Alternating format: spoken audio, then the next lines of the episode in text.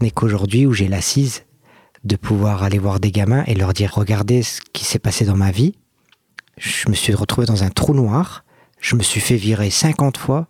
On m'a refusé de louer d'appartement plus d'une vingtaine de fois. J'ai une tête d'arabe.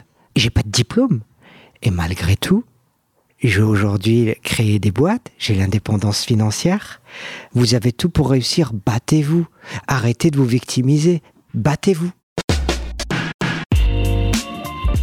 Bonjour à toutes et à tous, je suis Alexandre Mars et vous êtes sur RCJ. Je suis ravi de vous retrouver pour un nouvel épisode de Pause, le podcast où on prend le temps. Le temps de s'arrêter, le temps d'écouter, le temps d'explorer, le temps de rire. Chaque épisode est l'occasion de marquer un temps d'arrêt pour aller à la rencontre de mes invités. Ces femmes et ces hommes sont artistes, chefs d'entreprise, écrivains, entrepreneurs, sportifs ou activistes, et ils ont accepté, le temps d'une pause, de nous livrer les dessous et les secrets de leur parcours.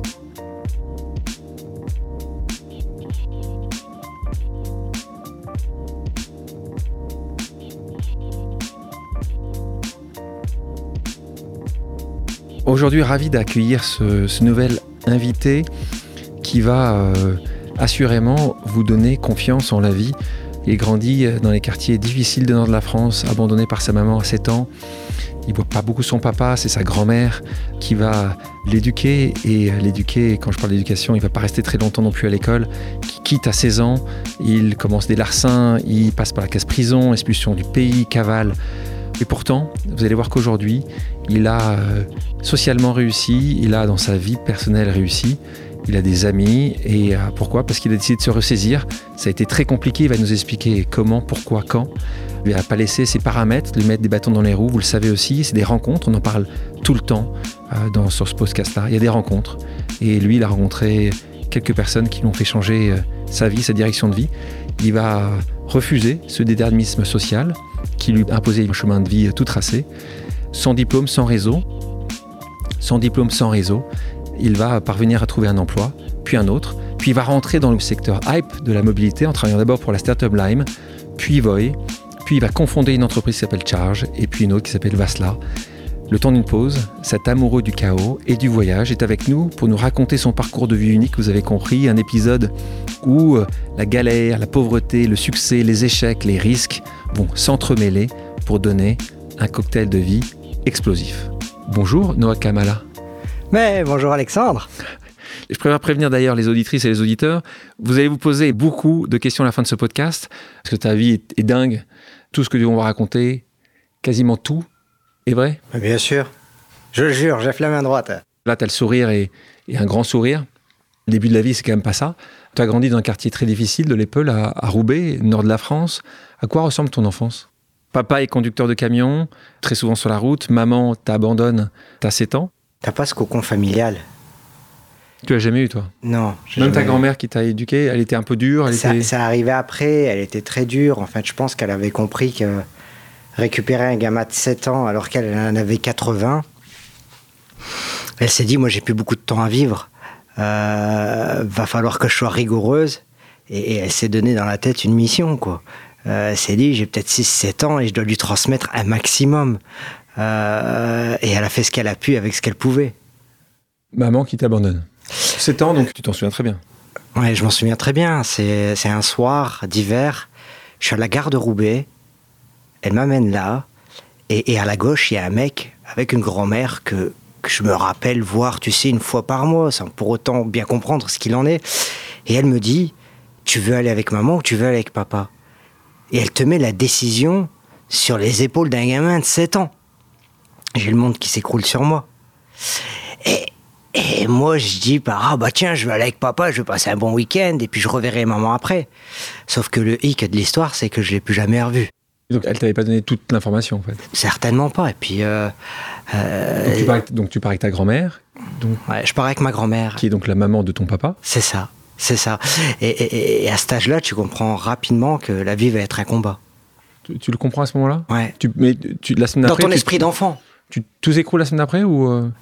T'en quand, quand, quand, tu dis maman elle est où Qu'est-ce bah oui, et, et, on me dit euh, maman elle est partie. Maman, elle est partie, elle a rencontré un autre mec, elle a refait sa vie, elle s'est barrée. Tu l'as revue après? Ma mère, je l'ai revue une fois, j'avais l'âge de 11 ans, pour quelques heures. Euh, pour quelques semaines, autant pour moi, parce qu'elle s'était ravisée, mais ça n'avait pas marché. Et puis après, j'ai Ah, plus jamais revu. ravisé. Elle s'est ravisée trois ans plus tard. Euh, elle Ça s'est n'a pas ravisée marché trois ans plus tard. parce que toi, tu. Ça a, ça a pas marché pour elle. Ouais, pour elle. Ça a pas marché pour elle. Et, et- C'est une deuxième énorme blessure, là. bien sûr. Bien sûr. Et puis l'abandon pour un gamin, c'est chaud. Hein. Je me retrouve euh, à vivre avec ma grand-mère. Mon père est routier. Il travaille H24 pour une vie de pauvre. Il aimait ce qu'il faisait, quand même? Tu fuis C'est ça, tu sentais quand, fuyait. quand t'es routier.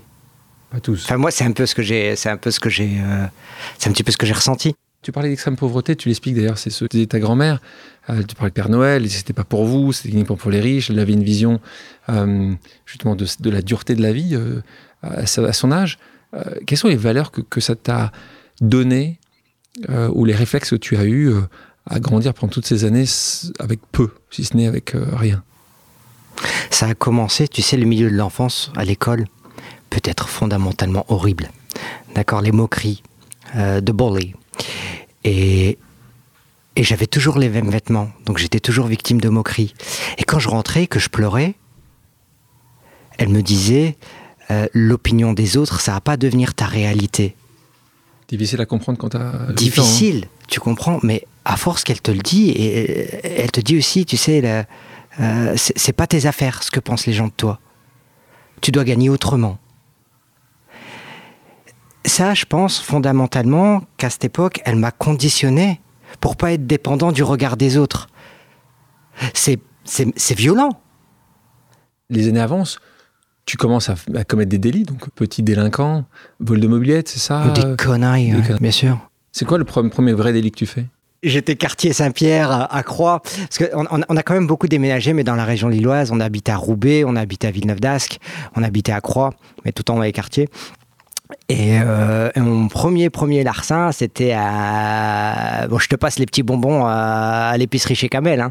mais, euh, mais le premier larcin, c'est c'était- ce vol de vélo. C'était quel âge? C'était ce vol de vélo, et j'ai 14 ans. Tu devais pas choper? Non. Tu sais, t'es pas l'instigateur et l'initiative et le mec qui se dit bah tiens, je vais sortir de chez moi aujourd'hui et je vais faire du larcin. Tu vis quand même dans un écosystème où il y a T'es une norma- entouré. où- ouais, où il y a une normalisation euh, de la délinquance. Comment tu te définis comme ado à ce moment-là? Je disais instable, rebelle. T'aimais l'école? J'aimais bien les profs. Bien les profs? J'aimais bien les profs, même si j'ai passé plus la moitié de ma scolarité dans les couloirs, en retenue ou dans le bureau du proviseur. J'ai été diagnostiqué avec, euh, tu sais, euh, dyslexie, euh, attention deficit. euh, ADD, oui. Attends, d'accord. tu ne pouvais pas te concentrer euh, c'est ça, beaucoup c'est plus longtemps ça. que Et donc du coup, j'ai passé plus de temps avec. les, les deux, dyslexiques d'un côté et aussi une- un Au problème fur et à d'attention. mesure des années, oui.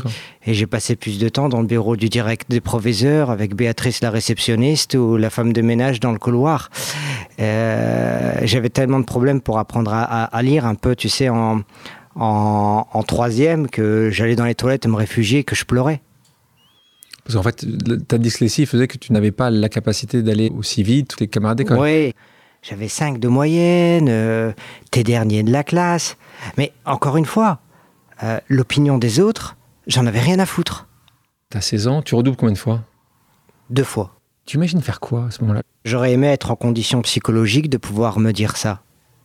Quand t'as été brisé, que ta grand-mère est euh, ma grand-mère est morte, j'avais l'âge de 16 ans. J'ai perdu ma deuxième maman. Euh, à à- à l'âge de 16 ans, t'es déstructuré dans ton identité. Bah tiens, ma mère s'est barrée, elle m'a abandonné. So I'm not worth it. Je vaux rien. Putain, Mm. ma grand-mère est morte. Mm. J'ai plus rien. 16 ans, qu'est-ce qui se passe? Qui s'occupe de toi à 16 ans? C'est ma tante qui prend un peu le relais.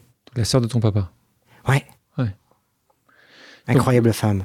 Là, t'es déscolarisé? Ouais, je quitte le système scolaire. Tu commences à faire des petits boulots. Ouais. Tu vas vendre des abonnements de téléphone AOL, pour ceux qui se souviennent ce qu'est AOL à l'époque, des connexions Internet.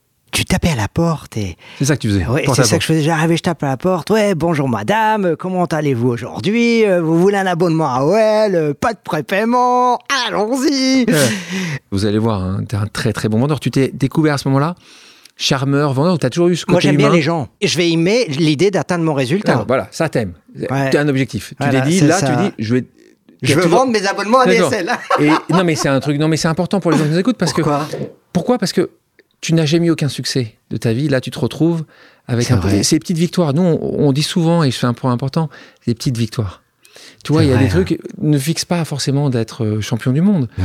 Mais là, tu étais content. Tu es arrivé à la fin de la journée avant d'abord un peu, puis mieux que les autres. C'est ça. Et puis tu étais heureux. C'est-à-dire que pour une fois, tu étais reconnu dans, dans- dans ton domaine, qui était encore une fois un domaine euh, peut-être euh, limité, mais tu étais heureux. Donc ça, qu'est-ce que tu apprends à ce moment-là à vendre? Tu tapes à la porte combien de... Sur 100 fois... 30 non. Et, et j'avais un pote qui était avec moi qui a vite abandonné parce que ses parents pouvaient prendre soin de lui, mais pas moi. Euh, toi, tu continuais, tu mais ouais, c'est- en fait, c'est l'énergie du désespoir, Alexandre.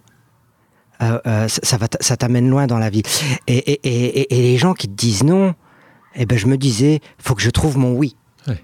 Il est quelque part, faut que j'y aille. On se retrouve à 18 ans. Je parle très souvent de rencontres. Ta rencontre avec Jean-Yves. Ouais. Tu m'expliques qui est Jean-Yves? Jean-Yves, c'était un flic. Rencontré où? euh, pardon? Rencontré où, Jean-Yves J'ai tourné dans la BAC. euh, Ouais, c'est un flic de la BAC. Ouais, c'est ça. Donc la brigade anticriminalité euh, qui tournait euh, là-haut. et super sympa. Et je vais dire, je pense que la relation de l'institution policière de mon temps avec les jeunes, t'avais quand même un côté pédagogique. À chaque fois qu'on se faisait contrôler, même si t'avais le délit de faciès et compagnie, parce qu'ils savaient très bien qu'on faisait les cons, mais putain, les mecs, ils passaient un peu de temps à discuter avec nous. Donc là Il passe un peu de temps à discuter avec toi. Ouais, T'écoutes en tout cas. Bien sûr que j'entends. Oh, c'est intéressant ce qu'il dit là. Et, et- et- et il me dit, garçon, euh, il me dit, franchement, t'as un potentiel. Tu pourrais faire le bien dans ta vie parce que t'as le cœur à la bonne place. Il voit ça. Ouais. Et il avait dû te, te choper un paquet de fois. oui, mais grave. mais, mais il me l'a dit, tu sais. Et, et en fait, moi, j'aime les gens qui, qui, qui, qui, qui, qui s'attardent sur la complexité de l'être humain. Tu vois, et qui réduisent pas les gens à leur acte. Tu peux faire une connerie maintenant, ça te définit pas pour le restant de ta vie, merde. Donc là, il voit ça en toi. Ben et toi, tu l'écoutes. Mais bien sûr que Toi, tu viens des quartiers. Et là, tu dis, pourquoi pas passer à un concours pour devenir là aussi... euh, Gendarme. gendarme. Ouais, et, et- et je vais te dire un truc. euh, quand t'es un gamin qui est déstructuré, qui a un problème avec sa construction identitaire, qui a pas de cadre, qui a pas de rôle modèle, bah t'en cherches un à cet âge-là.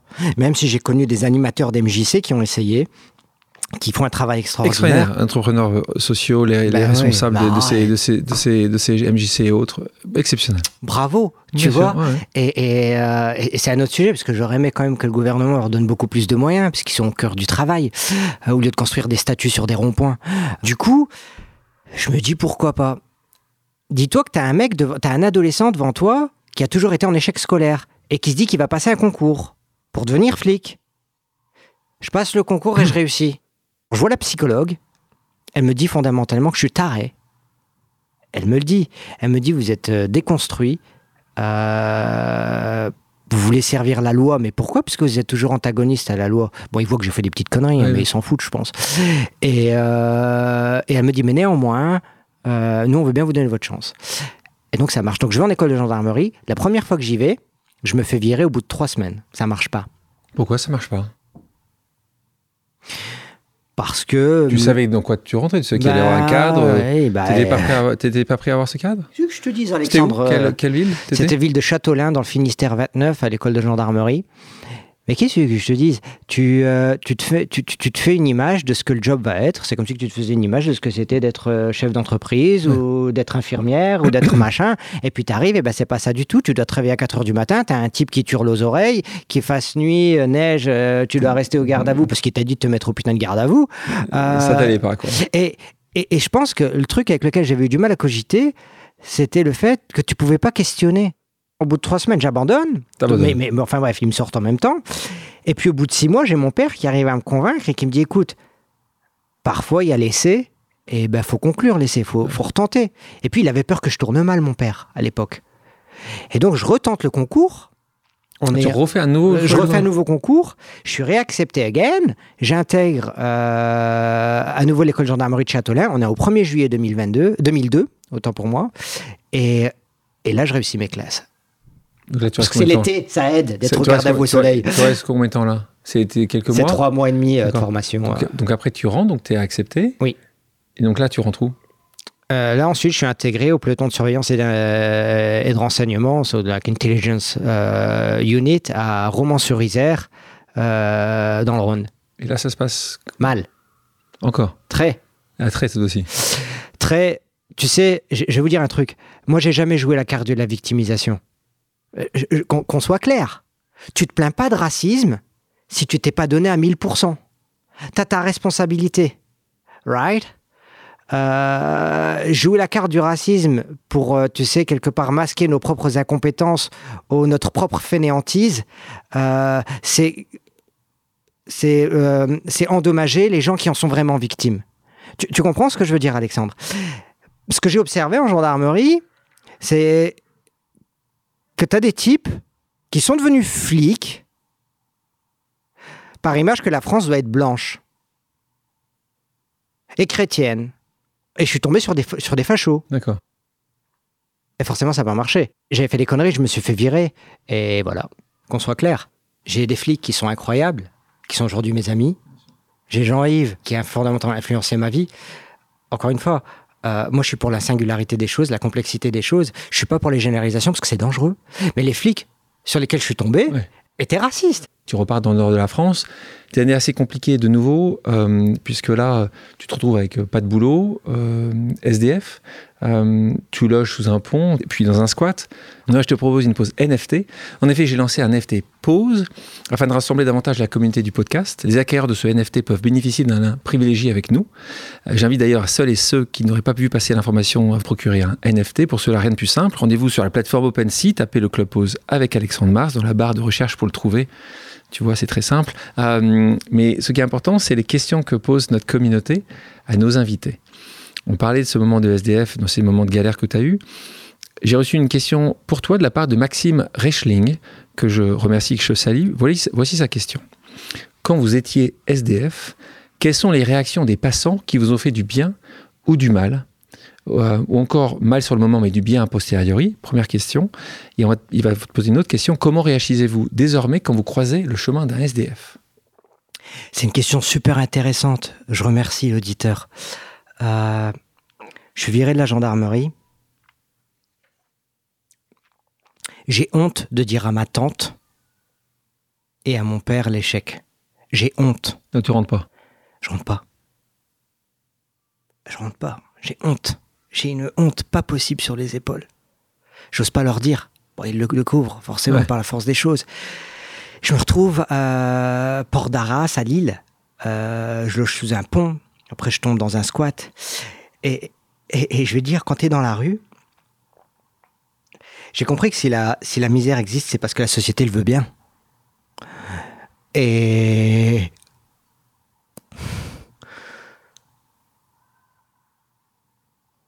Ouais, c'est... c'est dur. ouais, je sais, c'est l'émotion. ouais. C'est dur. Euh, T'as t'as- t'as des personnes qui payent pas de mine et qui sont d'une générosité incroyable. Et, font, et, et paradoxalement, c'est c'est c'est des gens de tous les jours qui se lèvent au matin, qui, qui, qui, qui, qui, sont au supermarché comme caissières. Qui n'ont pas beaucoup, ça Ouais, qui n'ont pas grand chose. Et et et et- et t'es snobé. J'ai- j'ai- C'est ce que j'ai c'est ce que j'ai ressenti hein, par ceux aussi qui en ont beaucoup. Et ça fait beaucoup de bien au cœur la générosité des gens. C'est aussi difficile pour ta propre dignité. Ouais, parce que c'est la première fois de ta vie là où tu, tu quémandes. Bien sûr, bien sûr. Et ça, ça s'est traduit ensuite par mon implication dans une association qui s'appelle l'Association Réagir dans le nord de la France, euh, qui aujourd'hui s'appelle Cédragir, qui a 80 salariés et qui a un centre de soins contre toxicomanes, etc. où j'ai été administrateur assez longtemps. Et, et ce que je fais un peu aujourd'hui, et, et- et je fais le mieux que je peux pour rendre euh, à, à ceux qui sont dans la merde. Ouais. J'ai pas tourné mon dos. hein. Revenons à ton parcours. Tu rencontres un groupe de délinquants. Là, on est à nouveau. On parlait des belles rencontres. On en aura d'autres après. Là, on est sur le chapitre des rencontres euh, plus compliquées. Un groupe de délinquants qui te prennent sous leur aile, littéralement. T'embarques dans d'autres enferlouches, un peu plus, on va dire, moins larcins, les plus gros larcins que ceux que tu as connus euh, auparavant. Faux papiers, fausses fiches de paix, euh, volant Ouais. en tout genre. Je pense Ouais. que là, t'en fais quand même des, des grosses conneries. Ouais. Euh, là, la police te chope, hein, te rattrape. Et donc là, c'est quelque chose que tu n'as jamais envie de connaître, mais euh, encore moins à 22 ans. C'est la casse-prison. Euh, puisque là, tu te retrouves pas pour 15 jours, puisque tu passes quand même quasiment une année. Je pense que quand tu es dans un schéma où t'es pas construit, où tu as honte, où tu es dans la rue, tu es perdu, mais comme pas possible. Sérieux, Alex, quand tu regardes aujourd'hui avec la distance, tu vois, you- you always- tu, tu connectes the dot afterwards. Tu, tu, tu connectes les blocs après, dans les expériences de vie. bien sûr. Tu comprends? Tu te dis pas à ce moment-là, putain, faut que je redescende, machin, machin. Tu te dis, faut que je survive et tu fais du mieux que tu peux en fonction de ce que t'es. Et le mieux que je pouvais, de ce que j'étais à l'époque, eh ben, c'était de faire le con. Et, et tu te retrouves arrêté, tu passes devant des magistrats, tu rentres dans la machine judiciaire.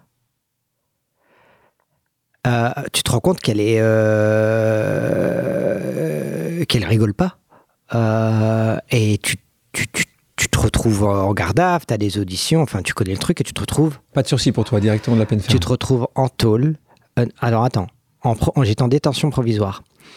Donc, les menottes, tu te retrouves dans un fourgon, tu as 12 types autour de toi qui hurlent, qui ont l'habitude. Toi, on t'appelle le primaire. Le primaire, c'est quand tu es le premier à rentrer en prison. La première fois, c'est ta première fois en prison. Euh, et là, je vais dire, même une tape sur l'épaule d'un co-détenu, ben, ça fait beaucoup. Et, j'en ai dans le camion, j'étais en train de pleurer comme pas possible. Et, le mec qui était à côté de moi, je, je sais plus son nom, je sais plus te dire, mais il me fout une tape sur l'épaule, il fait T'es primaire? Je lui dis oui. Il me dit T'as violé? Je fais non. Il me fait T'es un pointeur Un Ouais. pédophile Je fais non. Il fait T'inquiète, ça va aller. T'as rien à craindre. Euh, et là, je comprends que la, la- la prison en elle-même, elle a, elle a ses lois. Ouais. Les détenus ont leurs lois au niveau de la moralité, tu vois, et de la morale. Et j'arrive, et un truc qui me surprend, c'est les mecs qui ferment les portes derrière toi avec des cris. Alors, un, je veux dire, t'arrives dans la prison, on te déshumanise, on t'enlève ton prénom, on t'enlève ton nom, on te donne un numéro d'écrou. Tu deviens un robot. Et, et ensuite, t'as toujours un type qui ferme la porte derrière toi à clé. Clac, clac, clac, clac. J'ai mis des années à m'en débarrasser. Des années. Je suis sensible comme type. hein. Euh, J'ai mis des années à m'en débarrasser. Euh, et là, je suis enfermé dans une cellule et tu Ça, te retrouves en ouais. privation de liberté. Ouais, complète. Ouais. Et là, tu, ta cellule, t'as avec trois co-détenus, Oui. à qui ça se passe bien. Ouais. Je tombais avec un Roumain. Je pense que j'avais à l'époque euh, développé une bonne intelligence sociale. Je suis tombé avec un Roumain. Le mec, réseau international de fausses cartes de crédit. euh, ah ouais, non, mais franchement, un truc de fou. Je suis tombé avec un autre type, euh, dealer de chiche. Euh, il recevait de la thune, je ne sais comment, à chaque fois. Il revenait du, du, parloir, ils allaient aux toilettes et ils sortaient un truc de leur trou de cul. Et c'était du plastique avec dedans de l'argent. Et on avait notre propre cantine. Non, mais franchement, j'étais bien, ils m'ont mis à l'aise. Attendez, je te dis, ils m'ont mis à l'aise. Euh, c'est un petit peu pour dédramatiser. Parce que tu dois dra- dédramatiser tes moments sombres dans la vie. C'est important. Dédramatiser les moments sombres que vous traversez.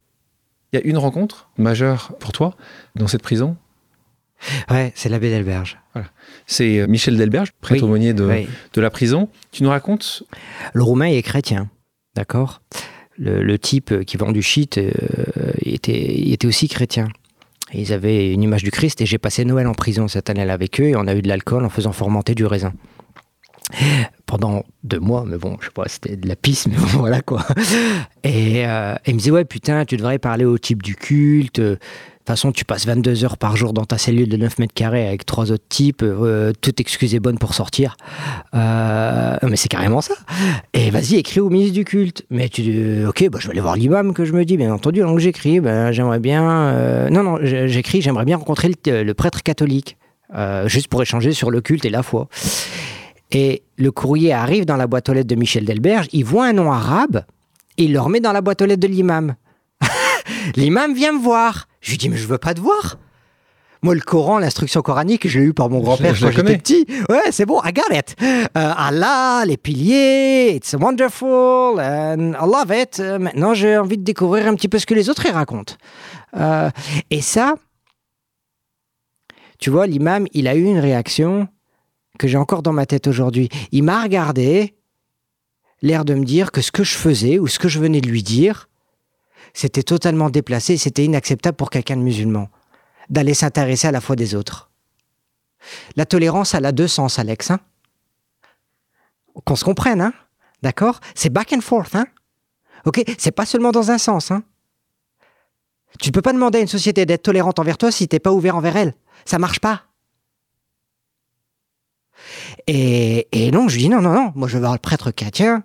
Et, et tu, tu- tu me connais un peu aujourd'hui, j'ai pas ma langue dans ma bouche. Je lui dis alors, sors de ma cellule et je vais lui réécrire. J'écris au prêtre euh, euh, catholique. Michel Voilà, j'écris à Michel et je le rencontre dans les couloirs, forfuite avant qu'il me voie d'ailleurs, avec mon balai. Et je lui dis, vous êtes prêtre catholique? Il me fait, oui. Il me fait, t'es qui toi? Je, fais, je suis un mec qui balai, mais j'aimerais bien discuter avec toi. Il me dit, mais tu devrais voir l'aumônier musulman. Je dis, ben non, c'est toi que je veux voir. Et voilà. C'est l'histoire. Et une phrase en a entraîné une autre, et aujourd'hui, c'est mon père adoptif. C'est ton père adoptif. On va voir qu'il va être très important à de nombreuses, euh, nombreuses reprises dans, ton- dans la suite de ton, Oui. de ton, de ton aventure. Oui. Euh, ta peine se termine donc. T'as que 22 ans. hein. On a l'impression déjà que, que tu as vécu 22, 23. On voit que tu as déjà euh, 35, tu en as que 22. Tu sors de là, tu as 22 ans. Tu as envie de faire quelque chose. Infirmier. Et là, tu te retrouves en Belgique. Ouais, parce qu'en Belgique, t'as pas besoin du baccalauréat pour faire des études d'infirmier. Là, tu vois. Là, tu vois. Et puis, c'est pas très loin. Là, pour le coup, Ouais, T'as pas, pas besoin de très loin. Euh, là, si je peux le dire, tu- retournes comme une spirale. Hein. Infirmier, tu fais ça quelques semaines, quelques mois. Moi, j'étais pas équipé financièrement, pour commencer. Mentalement, psychologiquement. Donc, t'essayes, tu vois. Et la voie qu'on te donne quand tu nais, on te dit, va à l'école, faut que tu aies un diplôme pour pouvoir réussir à être quelqu'un. C'est ça la voie qu'on me dit, right? Donc, tu dis, faut que je me forme et je vais devenir infirmier. Et là, j'essaye pendant Combien de temps? pendant un an à, à Mons, en Belgique. Ça marche pas. Euh, ensuite, je vais à Bruxelles. J'essaye à nouveau, ça marche pas. Et, euh, et là, je rencontre un peu des gens sympas. Euh, t'as des gens de belle famille. T'as des gens un peu moins, des Lascar de Molenbeek. Et, et nous, on va aller en boîte. Et putain, on se fait rejeter. Et c'est la première fois que j'ai entendu le mot de ma vie. Et là, c'est encore une autre. euh, bah tiens, en fait, on me dit, j'ai jamais rencontré le racisme au niveau professionnel. Mais là, là, oui. Tout le monde rentre sauf toi. T'es pas habitué. Bah laisse-moi rentrer, tu vas voir, je vais bien m'habituer. Et le mec, il dit non, euh, vous pouvez pas rentrer, machin, ça marche pas, vous allez déranger la clientèle qui est à l'intérieur, c'est une, une clientèle de bonne famille. euh, ça m'a révolté. Et donc là, tu trouves une combine. J'appelle une société de limousine, je leur demande de me donner une limousine, ils m'amènent la limousine devant chez moi, je rentre dans la limousine, je vais dans une autre boîte UP, je leur dis que je suis un roi du Qatar, et ils me laissent rentrer, ils me donnent le champagne gratuit. Tu te fais rattraper par la patrouille à un moment ou à un autre. Tu pars en Australie, en Nouvelle-Zélande. Pourquoi l'Australie? Pourquoi la Nouvelle-Zélande Noah? Il y a beaucoup de gens qui, euh, qui partent loin en espérant que leurs démons resteront derrière eux. Mais non. C'est- toi aussi ce que tu C'était ça, ouais. Mais peu importe où tu vas Là, dans tu peux la pas aller plus loin. quoi. ils seront dans ta tête. Et je pouvais pas aller plus loin que l'Australie. Puis l'Australie, ça fait rêver. Tu fais à peu près la même chose là-bas. Ouais, je fais à peu près la Tu- même chose là-bas. Tu répliques. Oui, je me fais arrêter. Je me barre. Tu te barres de quoi? Euh, je, je me, je me casse du pays sans payer ma Mais tu te facture. fais arrêter. Donc arrêter, tu passes euh, là par, par la casse prison, on te dit juste euh, expulsion, même pas expulsion. Non, on te dit non, non, on te dit oui, bah, vous revenez dans trois mois, vous passez au tribunal et puis on verra ce qu'on fait. Une amende, paye il ta garde pas ton facture. passeport. Donc tu peux Hein te barrer. Il garde pas pour ton passeport. Si, ils gardent mon passeport. Et, moi, je me barre quand même. comment tu fais pour te barrer? Je vais à Darwin, dans le nord du pays. Ouais. Euh, et là, tu avais une course qui s'appelle Sail to Indonesia. Moi, j'aime bien Magellan. Et je vois ces types, ces skippers, et donc je leur raconte un peu, ils rigolent, un peu comme vous aujourd'hui. hein. Ils en rigolent, ils disent, mais c'est drôle. Mais je suis dans la merde, et je leur dis, écoutez, je vous fais la bouffe tous les jours, Euh, je veux juste quitter le pays. Et euh, et t'as un crew qui accepte de me prendre. un qui accepte de te prendre. Ouais. Tu vas te retrouver à nouveau en France avec l'aumônier, prêtre. Qu'est-ce qui a changé deux ans après? Il est impossible de ne pas être transformé fondamentalement après d'avoir vécu ce que j'ai vécu. Et je pense qu'il n'y a pas mieux dans la vie que ce de, se redécouvrir encore et encore chaque jour au travers des épreuves que tu te mets devant toi et que la vie met devant toi aussi. Euh, il est impossible de ne pas être transformé après avoir traversé ce que j'ai traversé. Ça te métamorphose. Non, ça peut être pour le meilleur ou pour le pire. C'est deux directions, Alexandre. T'as 25 ans là, hein C'est Ouais, pas, t'en as pas ouais, 45. ouais, hein J'ai C'est-à-dire que 25-26 t'es- là, ouais. T'es tout jeune. Hein T'es un tipping point, hein. Et là, qu'est-ce qui. La bascule? C'est le père d'Elberge. C'est Michel, Michel Delberge. Alors, j'arrive, écoutez, hein, c'est simple. hein. Ma valeur sociale, elle est à zéro. Tu googles mon nom, c'est une honte internationale pour moi, même si ça fait rire. Ma valeur sociale est à zéro. Ma valeur financière, elle est à moins je ne sais trop combien. Je suis interdit bancaire. J'ai pas de logement. J'ai pas de vêtements. J'ai même pas la carte vétale. Euh, T'as plus de parents, J'ai plus de parents. plus de famille. Plus de famille, je suis plus qu'au fond du trou. Je suis dans le néant. Je suis dans un trou noir. D'accord? Et j'ai le père Michel qui me dit T'en connais beaucoup, toi, qui arrivera à revenir du fin fond du monde et à se tenir ici debout devant moi et à me dire j'ai encore envie d'y aller. Je lui dis non. Alors il me dit écoute, tu vas aller t'inscrire dans une association pour recevoir ton courrier. Donc je vais à l'association Abège, rue Solferino de Lille. Là, je suis avec des immigrants, des réfugiés. Ça pue. On est tous entre puants et on est bien. Euh, parce que tu as un bon safety net en France, tu sais, qu'on appelle la domiciliation administrative. Je me fais domicilier là-bas. Ça, c'est la première chose. La deuxième chose, je vais chez un paquet. Euh, il me dit, je vais te donner un appartement d'église catholique, qui est l'appartement que moi je devrais avoir, mais j'en ai pas besoin parce qu'il a, la propriété de ses parents. Euh, et je vais demander à l'évêché qu'on puisse te loger gratuit. Tu fais une connerie, je te sors. Prêtre ou pas prêtre, j'en ai rien à foutre, je te sors. Jésus donnerait les deux joues, moi j'en donne qu'une. Tu vois ce genre de jésuite? Génial. Euh, et, donc il me donne un appartement d'église, Quasimodo. Je suis logé, j'ai une domiciliation dans une association, j'ai pas de vêtements, j'ai pas d'ordinateur. Il me dit le next step, tu vas te faire un CV. Mon CV, il aura que deux lignes.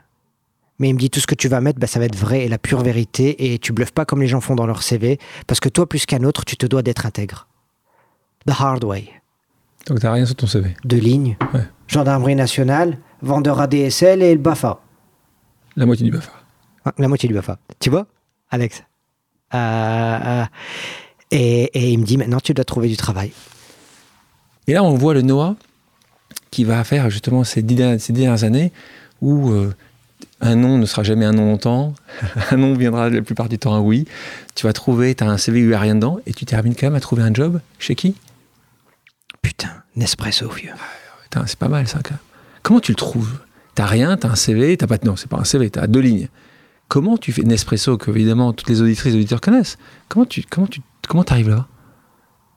C'est pas ton réseau? Qui était existant C'est super intéressant. Je pense que à chaque fois, ce que je faisais, euh, c'est la recherche proactive. Euh, quand on voit ton CV, t'appelles derrière pour confirmer que la personne a bien reçu ton CV. Ça monte ton intérêt et tu, tu popes un peu dans l'esprit du recruteur qui envoie des centaines. Ça, c'est une chose. Ensuite, j'étais parfaitement conscient. Et ça, c'est ma grand-mère, c'est ce qu'elle m'avait dit quand j'étais petit. Parce qu'à chaque fois, je disais, ouais, mais tiens, euh, cette personne, elle veut pas, cette personne, elle veut pas, cette personne, elle veut pas. Et elle me disait, essaye encore. Les gens sont tellement négatifs qu'ils te diront dix fois non avant de te dire oui. Donc tant que tu essayes, tu auras ton oui. Et donc je postule, je postule, je postule. Je postule chez Nespresso et j'aimais bien le titre du job, euh, j'aimais bien le modèle, j'aimais bien l'enseigne. Euh, je trouvais ça du café quand Tu buvais du café ou Même pas, ouais. C'était chocolat chaud Selecta. Euh... J'appelle la meuf. Donc c'était un, euh, c'était un prestataire de service en espresso. J'appelle. Et la personne, oui, j'ai bien reçu votre CV, mais on a conclu que tu euh, euh, tu corresponds pas aux requirements et aux attentes. Bonne journée. Elle raccroche. Je la rappelle le lendemain. Ouais, bonjour, c'est un niveau Karim. Je me demande, madame, peut-être que vous avez viré des candidats, peut-être qu'il y en a un qui vous plaît pas. Alors je me dis, peut-être que vous voulez bien me recevoir. Ah non, non, non, non, euh, le pipeline se passe bien, euh, on a décidé de pas aller avec votre candidature. Je la rappelle le surlendemain, comme si c'était la première fois. Ouais, bonjour madame, c'est Karim. je me dis peut-être que. Tu changeais, tu changeais d'accent à chaque fois ou pas? Tu... Non, non, non, non, toujours le même, tu la caches. Je te jure, franchement, t'as plus rien à perdre. Euh, t'as tout à gagner. Et je lui dis, écoutez, franchement, si vous me donnez 15 minutes d'interview, c'est sympa. Et là, elle pète un plomb. Je vous ai déjà dit que c'était non. Euh, il est hors de question et elle me raccroche au nez. Et là, je me dis, qu'est-ce que je dois faire que les autres ne font pas? Je vais dans la boutique Nespresso du Vieux-Lille et je me rends compte quand même qu'on te vend pour quasi 100 euros le kilogramme de café. Et là, je me dis, mais putain, pour ça, il pourrait quand même ouvrir la porte. Je me suis fait cette remarque. Tu vois, Alexandre Je me suis fait aussi la remarque, mais je me dis, mais putain, pour ça, il pourrait me mettre dans un petit salon et me donner un café gratuit. Je te paye 100 euros le kilo de café. Qu'est-ce qui t'arrive? Je sors, je prends ma, euh, un crayon et j'écris une lettre manuscrite en disant bah, Tiens, j'ai visité un de vos magasins, voilà ce que je pense. À la même personne ou à Ah, quelqu'un ah, d'autre attends, attends, attends, à la même personne. Je. Tu te souviens comment elle s'appelle? Cette femme? Non, je me souviens Ok, pas. vas-y. Euh, je fais ça, Alexandre. J'écris. J'achète une boîte de chocolat. Je vais voir euh, un, un type de l'association diocésaine qui, pour qu'il me prête un costard. D'accord chemise Jules qui était quatre fois trop grande, and so on. Je prends le TGV que je fraude parce que j'ai pas de thune, dis rien Michel. Et, euh, et je, vais, euh, je vais à leur siège. J'arrive à la réception, je demande à voir la madame en question. Ils me disent Vous avez rendez-vous? Je baratine que oui. Ah bah ouais, soyez une tête brise, comme si je venais de voir, que je disais que j'avais rendez-vous, que c'est pas vrai. Le mec, il me fout une tarte. Oui. Euh, tu imagines Donc, Alex, quoi Oui. et, euh, et, et, et, là, je vois l'ascenseur, 6, 5, 4, 3, je fais putain, ma vie va se finir. Ah et là, elle arrive, la meuf, et avec elle... Et donc je dis bonjour, c'est Karim, je vous ai eu au téléphone ces derniers jours, j'étais dans votre magasin et, je voulais vous faire un petit peu un retour de ce que j'ai vu. Et donc j'ai ramené du chocolat, c'était du chocolat que j'étais acheté chez Carrefour de merde. Et, euh, la lettre manuscrite, mais c'est genre, mais tu sais, tout compte, tu vois, et, moi j'ai pris juste un papier, euh, une feuille normale d'écolier et avec une enveloppe que type l'enveloppe des impôts. Euh, et elle arrive avec le type, et je lui dis ça, le, elle, elle est au point d'éclater de rage. Et le mec à côté rigole. C'était le DG. Il avait, pris le, il avait pris le bon ascenseur. Ouais, c'est ça. Le mec pète de rire. Mais il dit, vous êtes incroyable, vous. Et, et là, elle se contient. La meuf, elle s'est contenue, Alexandre.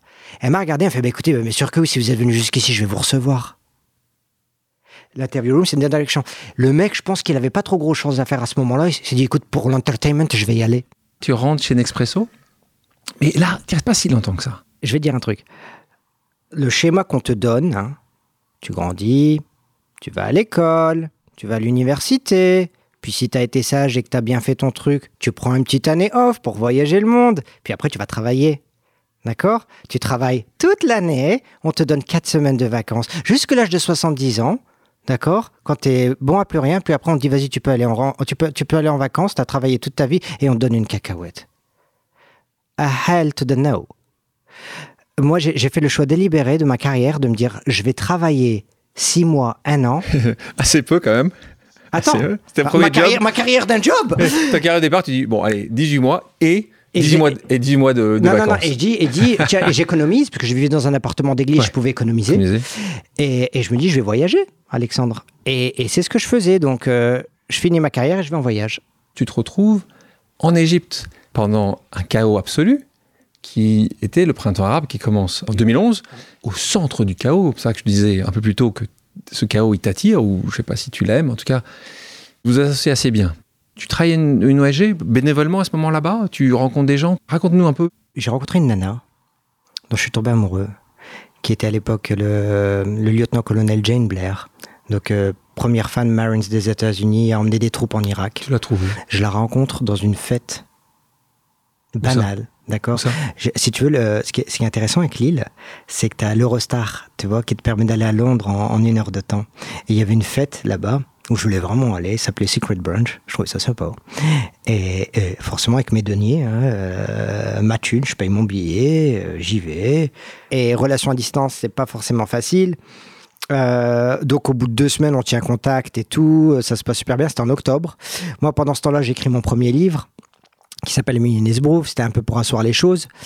Et, en décembre, elle revient me voir à Paris, où on passe un week-end incroyable. Elle vient à Lille, je l'amène dans mon appartement d'église, je l'amène avec moi à l'association Abège où je vais chercher mon courrier. Elle rencontre Michel. Forcément, elle a mon identité, donc elle se rend compte du parcours de vie. Et, et c'est intéressant, parce que les diplomates comme ça de haut niveau, ils ont une connaissance de la manière dont les médias travaillent, euh, que l'image qu'on essaye de projeter des gens, qui n'est pas forcément celle qu'ils sont, ou de ce qu'ils veulent aspirer à devenir. Et elle me dit, moi, ce que je vois devant moi, c'est pas ce que je lis. Il y a, y déjà un décalage. Et elle me dit, moi, je trouve que t'es un mec bien, moi, je t'aime bien. Donc vous restez ensemble, Rester ensemble, je déménage au Caire, là où elle est basée? à l'ambassade. D'accord. Donc tu habites avec elle à l'ambassade des Ouais, c'est États-Unis? ça, au Caire. Combien de temps? Combien de temps Sympa. Ah, ça va mais, là. tu, mais tu te rends compte, Ouais. c'est génial Ouais. Euh, C'est incroyable Alors C'est attends, assez incroyable. hein C'est incroyable. Puis l'Égypte, c'est une- un pays d'une beauté incroyable. Ouais, Une très beau. histoire, d'une beauté, des gens exceptionnels. Donc, Un bon peuple. Je découvre Luxor, euh, je découvre les pyramides Ah de oui. Gizeh. euh, tu vis, je vivais dans le quartier sur l'île de Zamalek. Euh, là, tu travaillais pas. Moi, je travaille pas. T'es es, le petit ami. De la grande De. Jade. Voilà, c'est ça. Et donc là, tu. Et donc, tu, tu, tu- comment tu te projettes à ce moment-là? Tu dis, tu te projettes pas, tu dis, je vis chaque mois qui passe, je suis heureux, je suis bien. Ouais, en fait, je vais dire, t'es es, en mode survivor. Je dois survivre. Dans le sens où tu sais que ton temps est limité, que tu peux te retrouver en prison à n'importe quel moment en fonction de la justice, la, la décision de la justice belge sur tes factures de impayées en boîte de nuit et en hôtel et, et tes conneries.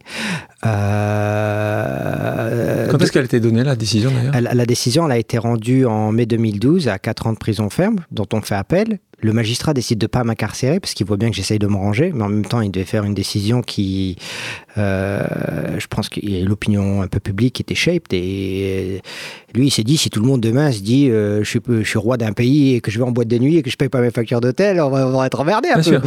Euh, ça marche pas. Ah oui. On peut pas faire ça. Et, euh, et donc voilà. Et il me dit néanmoins, je vous laisse en liberté si vous voulez faire appel. C'est un peu la- le geste qu'il m'a fait. Et donc on fait appel. Et la décision n'est rendue que 4 ans plus tard, en 2016. Donc j'ai vécu avec une épée Damoclès sur ma tête pendant 7 ans. Qu'est-ce qu'ils disent en 2016 2016, euh, Voilà. euh, vous êtes... euh, Vous ils- remboursez? ils ont dit euh, non non ils m'ont dit vous êtes vous êtes vous avez littéralement changé de vie. Ils nous ont dit on, a- on aimerait vraiment avoir beaucoup de gens qui arrivent comme vous. Ils ont dit parce qu'entre temps beaucoup retombent en prison. Donc tu as des peines cumulées. Ils me disent vous vous n'avez pas vous avez cherché du travail plus de 50 fois, on vous a envoyé chier 50 fois, on vous a viré parfois au bout de 2-3 jours parce que quelqu'un t'a googlé euh, une vingtaine de fois, ce qui est discriminant et horrible. Et encore vous êtes resté dans le droit chemin. Et donc du coup ils m'ont condamné à 180 heures de travaux d'intérêt généraux dans une école pour enfants. Ce que tu disais tout à l'heure, ils auraient dû commencer par là, c'est ce que tu disais. Hein? Ils auraient dû commencer par là, c'est ce que tu disais tout à l'heure. C'est ça. Les TIG, les, les travaux C'est d'intérêt C'est généraux. ça, c'est ça. Et ils m'ont condamné à ça et à amener des enfants euh, à l'école. C'est pour dire à quel point je suis dangereux.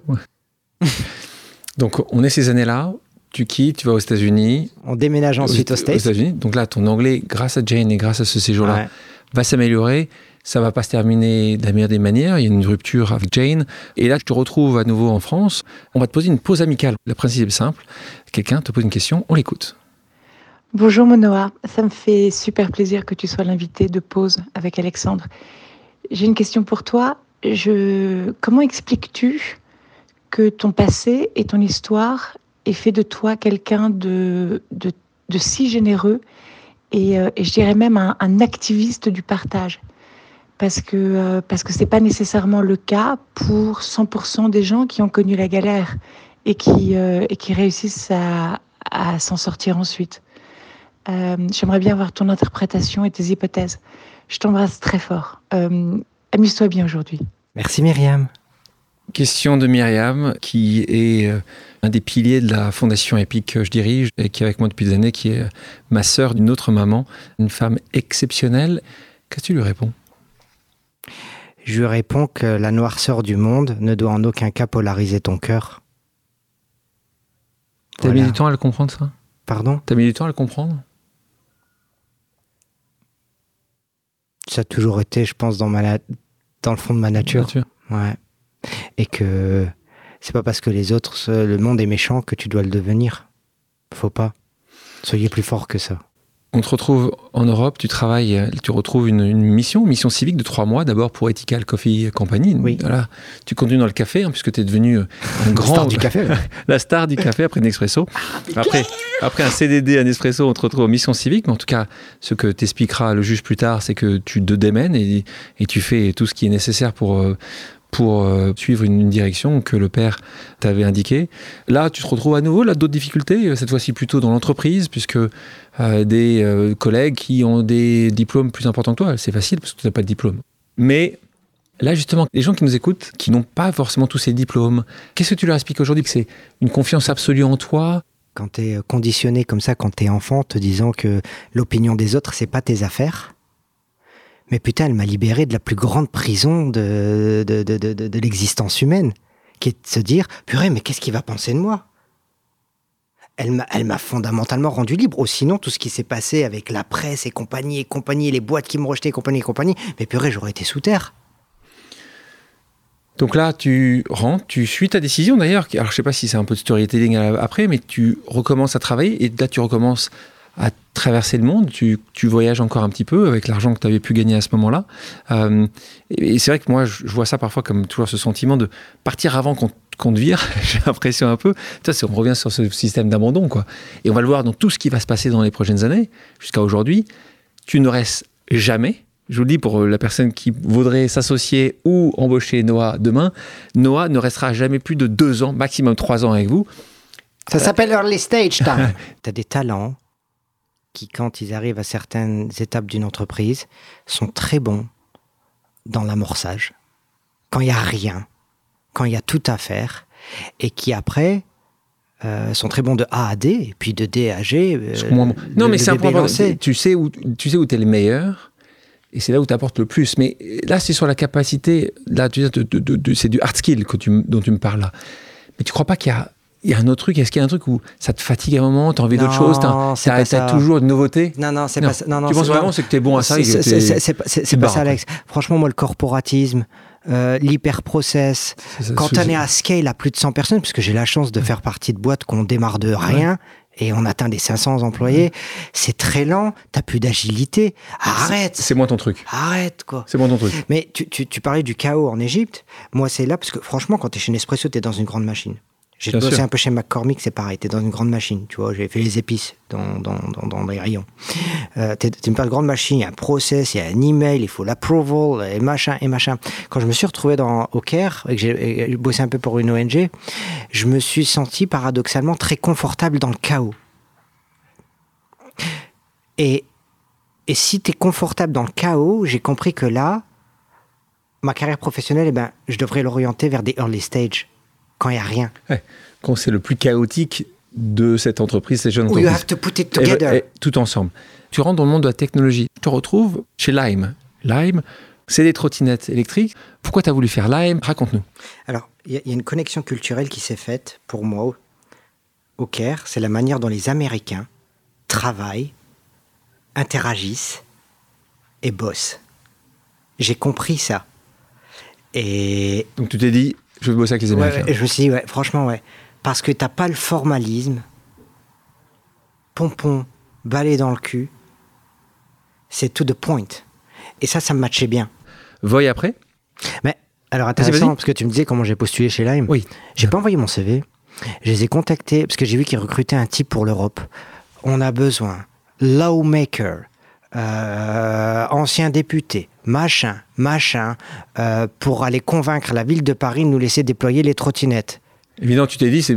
évidemment, c'était pour toi, bah, ça. C'est pour moi Mais attends, mais, et, je vois en dessous ce qui était hyper contradictoire dans le modèle.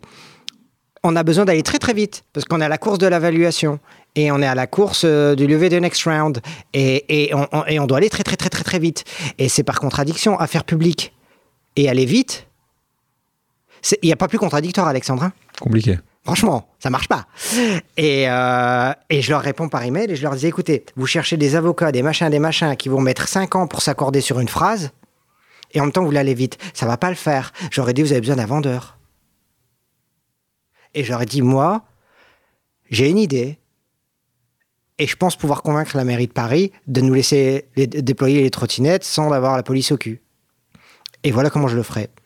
J'envoie le mail, je reçois une réponse deux ans plus tard, quand compter, le cofondateur, avec Brad et Gauthier, et qui me disent On a reçu des centaines de CV, t'es le seul qu'on croit. Donc ils t'embauchent. Ils m'embauchent. Les Américains, background check et compagnie, tu connais comment que ça marche. Il n'y a pas la même chose en France. Qu'est-ce qu'ils font? Internet, bien entendu. Euh, j'avais mon nouveau prénom à l'époque, mais j'avais toujours mon ancien nom. Donc forcément, Google faisait la corrélation. Et, euh, et, ils me disent, il y a ça, euh, tu nous en parles? Je leur explique. Euh, ils me disent, ça fait, euh, ça fait, ça fait 7-8 ans. Oui, tu as travaillé, tu as bien fait le truc. Ils prennent les références. Magnifique. Bon, on va peut-être se faire un peu taper sur les dents, on va se faire questionner, mais on y va. C'est grand, hein C'est courageux comme décision. C'est courageux. C'est courageux. parce que leur VC et compagnie. Ça change, et ça, pour le coup, ça change ta trajectoire de vie. Hein. Mais, mais carrément. Et moi, je, vais te dire, parce qu'aujourd'hui, et c'est encore de par ma propre expérience, Moi, quand quelqu'un me donne ma chance, je dis merci. Et je ne dois pas décevoir.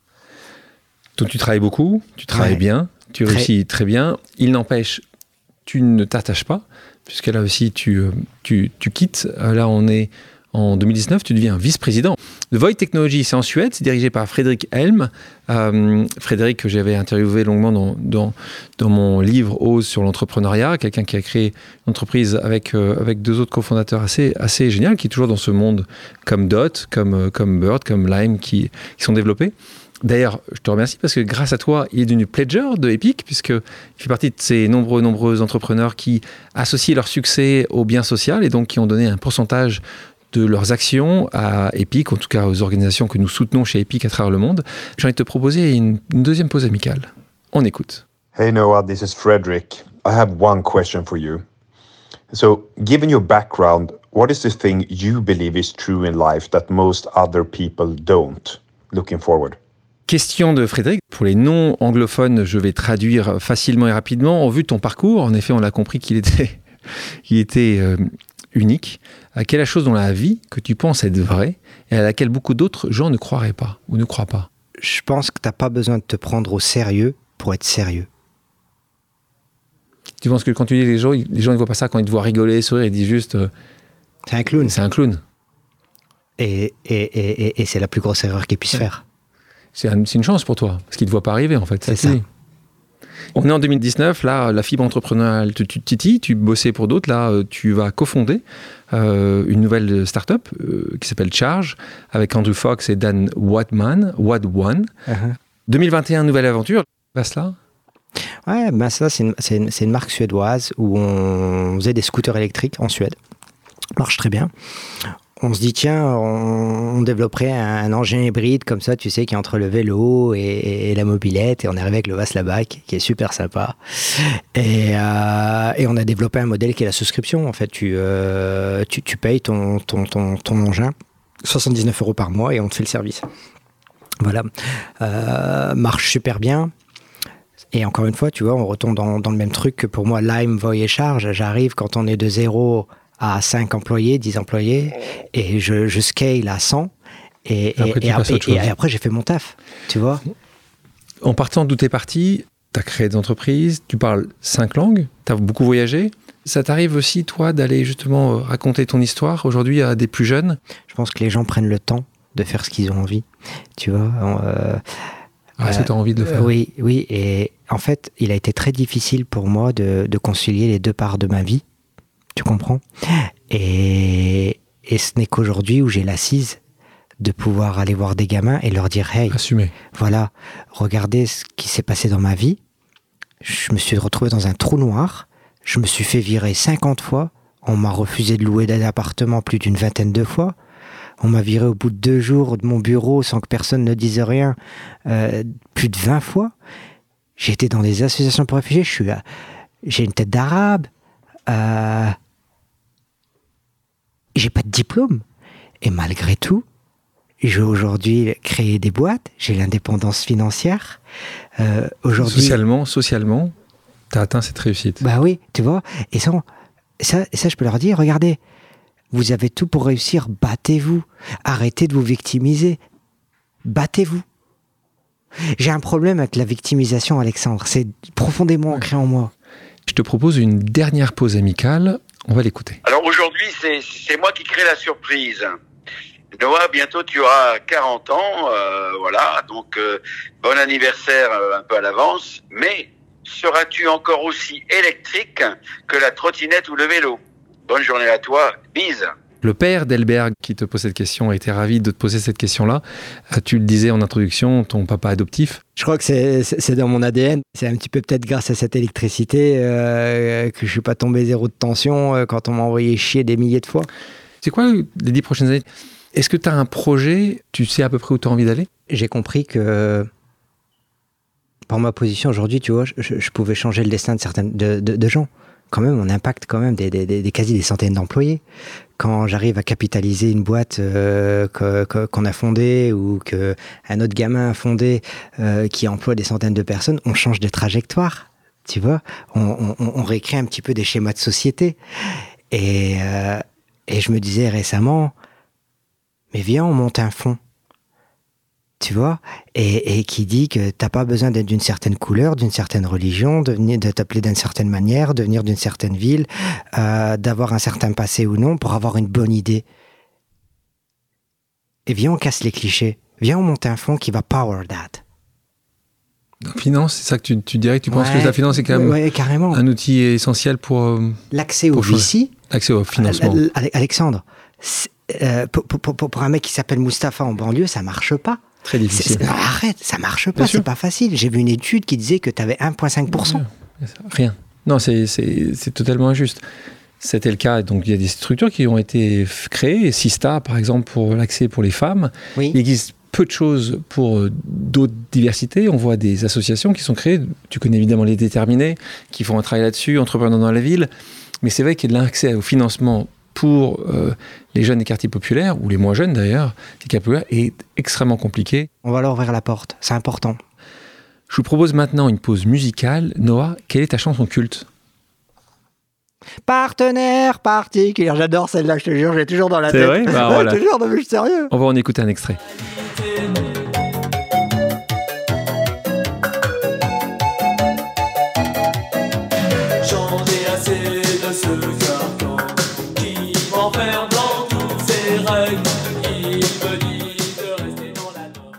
Noah, Ah. merci d'avoir accepté mon invitation. Thank you. Merci Alexandre. Merci à tous d'avoir pris le temps de faire une pause avec nous sur RCJ. J'espère que l'émission vous a plu, inspiré ou fait réfléchir. Si c'est le cas, je compte sur vous pour soutenir Pause sur radio-rcj.info ainsi que sur toutes les plateformes d'écoute. À bientôt sur RCJ pour un nouvel épisode de Pause.